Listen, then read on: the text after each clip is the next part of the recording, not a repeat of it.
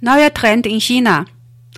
Hochschulabsolventin begehrt als Haushälterin für reiche Familie. Die reichen chinesischen Familien setzen neue Maßstäbe bei der Suche nach einer Haushälterin. Es sollte nun am liebsten eine Hochschulabsolventin sein, dafür sind sie dann auch bereit, den doppelten Lohn hinzublättern. Dementsprechend lauten die Inserate der Agenturen. Man liest dort Formulierungen wie High-End, international, bester Verdienst oder einfach und direkt Hochschulabsolventen bevorzugt.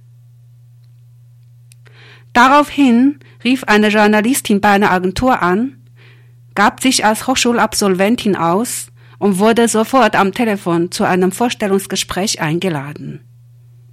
Nach ihrem Studienfach oder Praxiserfahrung wurde nicht viel gefragt. Solange Sie keine ausgefallenen Hobbys oder Gewohnheiten haben, ist alles in Ordnung, so die Agentur. Learning by Doing. Das gebotene Gehalt für diese Stellen liegt aktuell zwischen 5000 bis 8000 Renminbi pro Monat.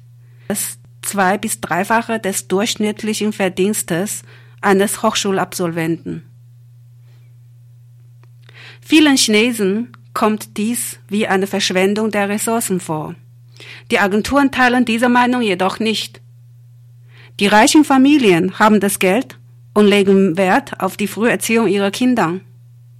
Da zahlen sie lieber für eine Hochschulabsolventin, die sich nicht nur um den Haushalt kümmert, sondern auch dem Kind bei den Hausaufgaben hilft.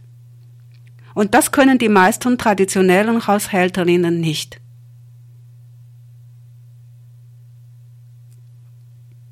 中国都市新趋势，保姆要找大学生。中国很多有钱人家庭在雇佣保姆时开始有了新的要求，越来越多的家庭宁愿出双倍的高薪聘用大学生做家政。网上关于这方面的招聘广告比比皆是，家政公司使用一些词语，例如“高端涉外”“高薪聘请”，很多广告直接写的是“应届大学生优先”。一名记者按照广告给招聘的家政公司打了电话，声称自己是应届大学生。对方当即表示可以优先面试，所学专业和实际工作经验都无关紧要。重要的是，应聘者没有不良嗜好，其他的专业技能可以边做边学。对应聘保姆的大学生，市场开出的月薪在五千到八千人民币之间，比应届大学生的平均月薪高出两到三倍。很多人认为大学生做家政保姆是一种资源浪费，但是家政公司不这么看。现在中国的有钱人多了。